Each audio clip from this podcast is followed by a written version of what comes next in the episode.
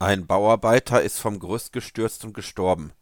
Der Chef sucht einen Freiwilligen, um die Ehefrau zu benachrichtigen. Dennis meldet sich sofort und geht los. Nach einer Weile kommt er zurück und trägt einen Kasten Bier auf der Schulter. Wo hast du denn das Bier her? will der Chef überrascht wissen. Ich ging wie versprochen zum Haus des Verstorbenen. Dann begrüßte ich seine Frau mit Guten Tag, Witwe Meier. Da sagte sie zu mir, ich bin keine Witwe. Darauf erwiderte ich, wetten wir um einen Kasten Bier?